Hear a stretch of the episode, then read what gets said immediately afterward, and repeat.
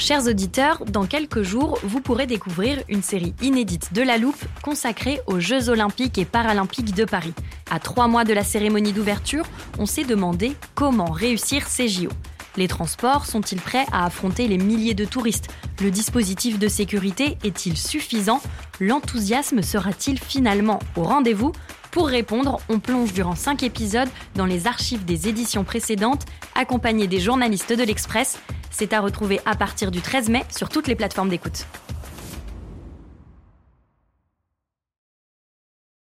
Why don't more infant formula companies use organic, grass fed whole milk instead of skim? Why don't more infant formula companies use the latest breast milk science? Why don't more infant formula companies run their own clinical trials? Why don't more infant formula companies use more of the proteins found in breast milk? Why don't more infant formula companies have their own factories instead of outsourcing their manufacturing? We wondered the same thing. So we made ByHeart, a better formula for formula. Learn more at byheart.com.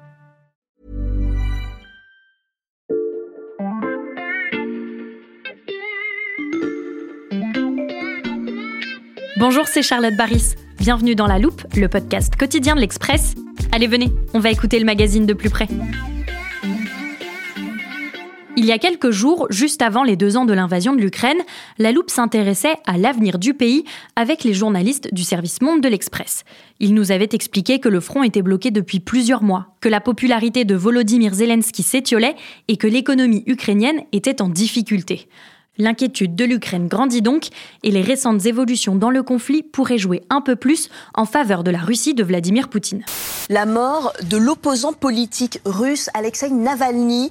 Il avait été euh, emprisonné en 2020. Sur de nombreux réseaux sociaux, l'équipe d'Alexei Navalny accuse les autorités russes de cacher le corps pour qu'aucune enquête indépendante n'ait lieu. Depuis plusieurs mois, la bataille d'Avdivka faisait rage. Mais face aux assauts répétés des forces russes et au manque de munitions côté ukrainien, Kiev a dû opérer un repli stratégique. Après Avdivka, la Russie part déjà à la conquête de Kupiansk, autre ville clé. Dans ce contexte, et alors que la guerre entre dans sa troisième année, l'Express s'est demandé comment le chef du Kremlin pouvait être stoppé. Faire payer Poutine, c'est à la une du magazine cette semaine, et c'est le sujet de notre épisode du jour.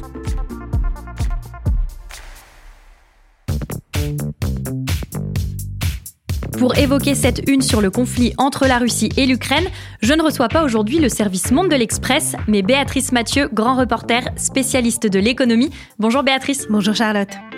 Ce dossier, c'est une collaboration avec les journalistes qui suivent l'invasion de l'Ukraine depuis le 24 février 2022. Mais pourquoi, à l'occasion des deux ans de la guerre, avoir fait le choix de vous intéresser au volet économique? Bah Parce qu'un des enjeux pour l'Ukraine aujourd'hui, euh, c'est un enjeu financier. On voit bien que l'aide de 60 milliards aux États-Unis est bloquée euh, par le Congrès et qu'il euh, il y a une urgence sur le terrain ukrainien de trouver de nouvelles armes en fait pour continuer à, à résister. Mmh. Et donc le sujet est certes militaire, il est évidemment politique, mais aussi il est financier et économique. Et puis euh, derrière euh, la résistance russe, eh ben, il y a la question de la croissance russe qui a finalement mieux résisté que ce qu'on avait pu euh, penser, parce que la mhm. croissance russe finalement en 2023 et 2024, elle, ben, elle va être proche de 3% d'après les dernières projections du Fonds monétaire international. Donc c'est pour ça qu'on a opté en fait pour un angle plus économique. Pourtant, Béatrice, il y a des sanctions en place. De nouvelles ont même été ajoutées il y a quelques jours. Oui, 13 trains de sanctions ont été adoptés depuis mars 2022. En fait, jamais un pays n'a été aussi sanctionné. Il fait plus que Cuba, plus que l'Iran, plus que la euh, Syrie. Mmh. Et puis, euh, je précise que c'est pas le monde entier qui applique euh, ces sanctions. Il faut bien comprendre que c'est le G7, donc l'Union européenne, les États-Unis, le Royaume-Uni, auquel on rajoute ben, la Corée, le Japon, l'Australie. Mais il y a une grande partie du monde, toute l'Afrique, l'Amérique latine, l'Inde, la Chine, euh, qui n'appliquent pas euh, ces sanctions. Mmh. Alors, par ailleurs, ces sanctions, euh, elles sont multiformes. Hein. Elles concernent d'abord des personnes physiques, hein. ces fameux oligarques mmh. dont on parle beaucoup depuis deux ans. Donc leurs actifs sont gelés.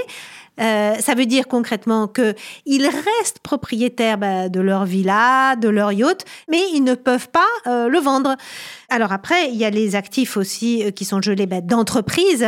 Euh, et donc là, c'est le, même euh, phénomène. Et puis il y a des sanctions qui portent aussi sur des secteurs et sur des entreprises avec lesquelles on ne peut plus commercer. Et puis, ultime sanction qui ont été prises dès le début hein, de, la guerre, c'est des sanctions qui pèsent sur les, la Banque centrale de Russie avec les actifs qui ont été gelés.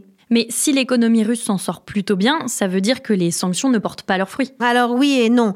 En fait, on a quand même fait euh, une erreur de com, euh, nous, Européens, au début euh, de la guerre, en promettant monts et merveilles de ces sanctions, en disant qu'on allait mettre l'économie russe à genoux. En réalité, les sanctions, elles marchent, mais elles marchent à la hauteur de ce qu'on pouvait espérer de ce qu'elles feraient. La Russie euh, a réussi en un temps record à réorienter euh, ses échanges, à mmh. trouver à la fois de nouveaux clients, en Afrique euh, pour euh, son pétrole euh, ou ses céréales. Et elle a trouvé aussi de nouveaux partenaires avec qui commercer et de nouvelles sources d'approvisionnement, là aussi en Afrique, aux Émirats, en Chine et en Inde. La Chine en particulier, hein, quand on regarde sur une grande partie de l'année 2023, entre janvier et octobre 2023, les importations du Made in China ont représenté 60% du total des importations russes. Euh, et puis, euh, effectivement, euh, Moscou s'est beaucoup plus approvisionné vers des pays d'Asie centrale, hein, tous les pays en stand, Kazakhstan, Kyrgyzstan, mais aussi la Turquie, la Serbie et des pays comme la Thaïlande et le Vietnam. Mhm. Et puis surtout, en fait, la Russie a trouvé eh ben, des moyens de contourner ces fameuses sanctions. Et comment fait-elle? En mettant de nouvelles routes commerciales en place. Et l'Asie centrale, en fait, joue un rôle déterminant dans ces nouvelles routes commerciales.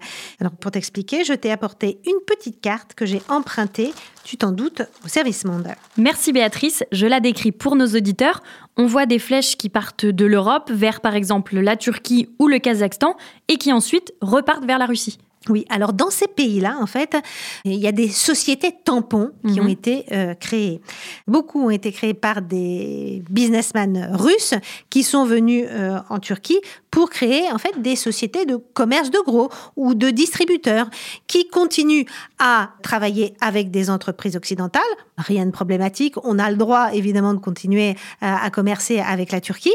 Et après, ces entreprises en fait revendent les produits qu'elles ont achetés en fait aux entreprises occidentales, les revendent euh, en Russie. Mmh. Alors c'est pas grave quand euh, il s'agit de produits de luxe ou de bouteilles de cognac ou de champagne. C'est un petit peu plus gênant quand on a affaire à des produits euh, à des technologies duales, c'est-à-dire des technologies qui peuvent être utilisées à la fois par l'industrie civile, mais surtout euh, à l'industrie militaire. Et puis il y a une petite technique aussi qui consiste pour certaines de ces entreprises à acheter des produits qui paraissent comme ça tout à fait euh, banals, hein, dont une machine à laver, ça n'a rien de dangereux. Et puis alors en Turquie, dans des zones plus ou moins opaques, eh ben, ces produits sont désossés pour retrouver là des composants électroniques ou des puces. Mhm. Et euh, dont euh, le, complexe militaro-industriel euh, russe manque.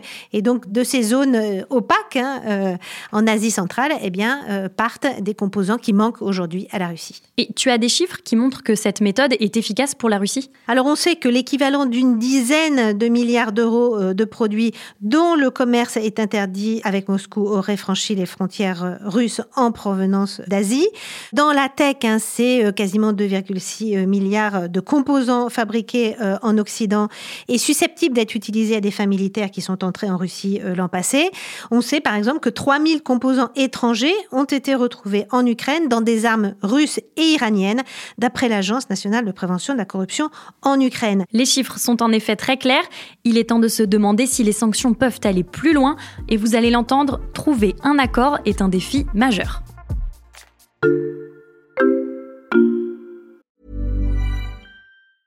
It's that time of the year. Your vacation is coming up. You can already hear the beach waves, feel the warm breeze, relax, and think about work. You really, really want it all to work out while you're away. Monday.com gives you and the team that peace of mind. When all work is on one platform and everyone's in sync, things just flow wherever you are. Tap the banner to go to Monday.com.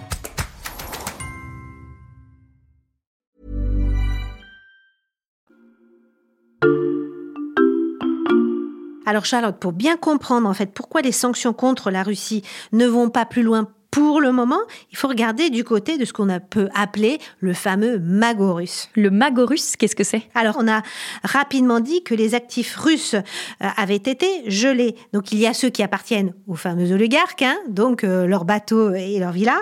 Euh, mais ça, c'est pas énorme. Hein, c'est 50, 60 milliards d'euros. Mhm. Le plus gros du magot, ce sont les réserves en devises hein, de la Banque centrale de Russie. Elles sont évaluées, grosso modo, à 260 milliards milliards de euh, l'équivalent de, dollars. La Banque centrale de Russie, elle avait un peu prévu le coup et elle s'était dit oh les États-Unis, on a l'habitude, ils mettent tout le temps en place des sanctions, donc on va essayer de dédollariser euh, nos réserves et de les mettre davantage en euros. Mmh. Et là où ils ont été très surpris, c'est que dès le début, les États-Unis, mais l'Europe aussi, ont décidé euh, du gel. Et ça, c'était pas vraiment attendu par la Banque euh, centrale. Et il se trouve par ailleurs qu'une grande partie de ces réserves, donc qui sont en euros, sont en fait en Europe, chez Euroclear, une entreprise qui est située à Bruxelles et qui est une des plus grandes chambres de compensation au monde. Qu'est-ce que c'est une chambre de compensation? Bah, C'est un peu comme un notaire, c'est-à-dire c'est elle qui certifie en fait la bonne tenue d'une transaction, que l'acheteur est bien l'acheteur qu'il dit, que le titre c'est bien le bon titre, que le vendeur est bien le bon et que euh, la, transaction va être faite euh, comme elle doit être faite. Mmh. Et puis elle garde et tout ça euh, dans ses comptes, c'est une sorte de tiers de confiance en fait. Et, et donc elle est à la fois notaire et puis elle est aussi un peu coffre-fort, puisque ces fameuses réserves en devises, et notamment celles qui sont libellées en euros, hein, eh ben, sont inscrites virtuellement. Tout ça, c'est du virtuel. Il n'y a, mm. pas de, il a pas de lingot chez Euroclear à Bruxelles. Donc pour le moment, tout est gelé. Donc ça veut dire que la Russie euh, ne peut pas l'utiliser hein, pour financer son effort de guerre. Et la Russie reste propriétaire de cette somme. Toute la question aujourd'hui, c'est une question évidemment très politique et juridique. C'est comment on passe du gel à la saisie, c'est-à-dire à la confiscation de cet argent. Et donc les débats sont extrêmement intenses en ce moment. Et pourquoi justement cette somme n'a pas encore été saisie? Parce qu'en réalité, tout le monde n'est pas vraiment d'accord sur le sujet. Mhm. Alors d'un côté, les Américains poussent beaucoup. On comprend vraiment pourquoi ils poussent, parce que, un, d'une part, c'est pas des actifs euh, en dollars, c'est en euros. Et puis, au passage, si ça peut déstabiliser l'Europe, c'est pas plus mal euh, pour eux. Et puis, de façon assez cynique, on sait bien qu'aux États-Unis, il y a ces débats au Congrès américain. Et s'il y a 3, 300 milliards ou 260 milliards qui viennent là euh, aider euh, l'Ukraine, bah, c'est pas grave si au Congrès ils se mettent pas d'accord sur 60 milliards. Mm. Donc les Américains poussent beaucoup. De l'autre côté, en Europe, là euh, les choses sont beaucoup plus compliquées, notamment du côté de la Banque centrale européenne. Alors pourquoi la Banque centrale européenne freine des quatre fers? Il faut bien comprendre que depuis la naissance de l'euro, on a et l'Europe a essayé de faire et de l'euro une monnaie de réserve, une monnaie qui soit l'équivalent du dollar. Mhm. Et donc, quand les banques centrales de la planète mettent une partie de leurs réserves en euros, ça montre qu'on a confiance dans l'euro. Et là, prendre les réserves de la Banque centrale de Russie créerait un précédent qui n'a jamais été fait en réalité et qui pourrait faire peur en fait à d'autres pays parce qu'il n'y a pas que la Russie, la Banque centrale de Russie qui a des, des réserves en euros toutes les banques de la planète ont des réserves en euros. Tous les pays africains, les pays du Moyen-Orient, la Chine, évidemment. Mhm. Et donc, faire ça une fois pour la Russie, ben, c'est un peu la boîte de Pandore que l'on ouvre. Et beaucoup de ces pays pourraient dire, oh là là, l'Europe, c'est pas sûr. Nous, on va mettre nos billes, notre trésor dans une autre monnaie. Et cette autre monnaie pourrait être peut-être le dollar, mais surtout l'yuan.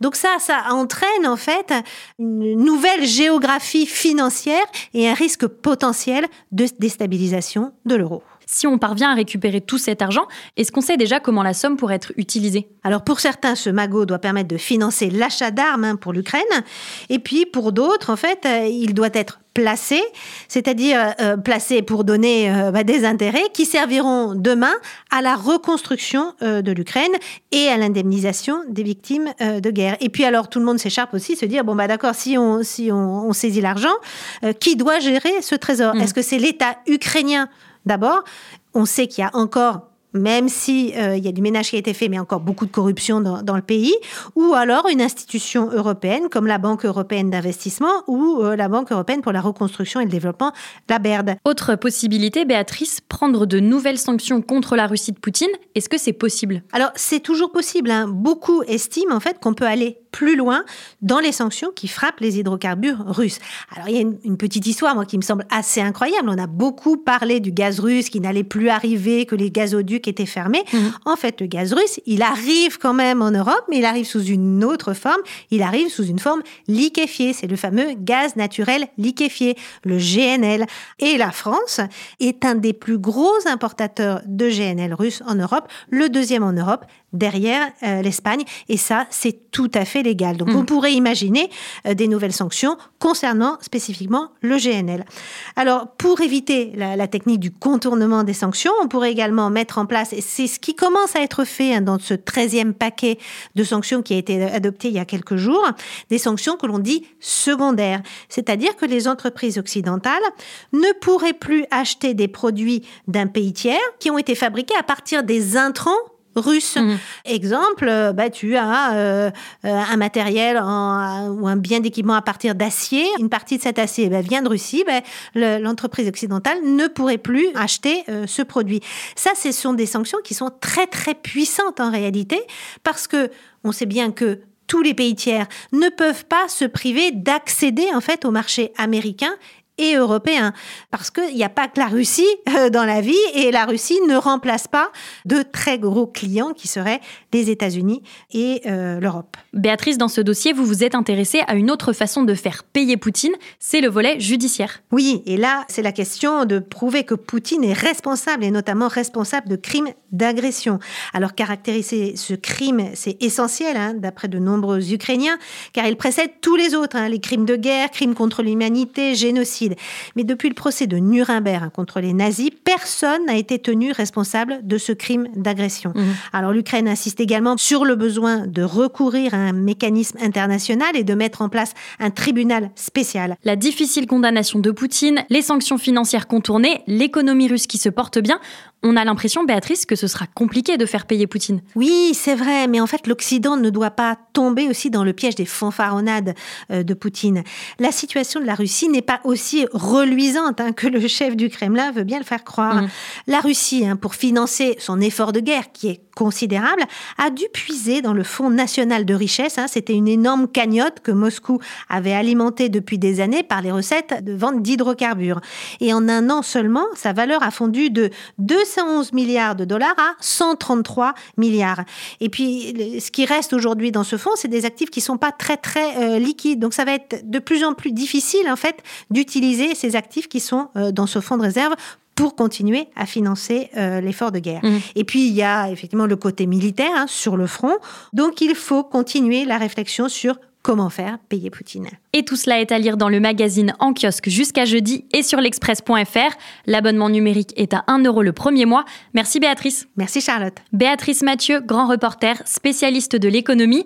J'ajoute que vous signez également une grande enquête sur le business de Leroy Merlin en Russie. Chers auditeurs, cela fera peut-être l'objet d'un prochain épisode de La Loupe, alors pour ne pas le rater, pensez à nous suivre sur votre application d'écoute de podcast, par exemple Deezer, Spotify ou Podcast Addict, et si ça vous plaît, vous pouvez nous laisser des étoiles et nous écrire des commentaires, on les lit toujours très attentivement.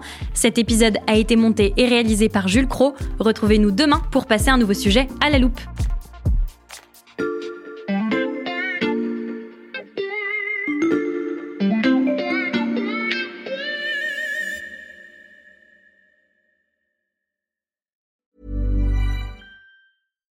Why don't more infant formula companies use organic, grass fed whole milk instead of skim? Why don't more infant formula companies use the latest breast milk science?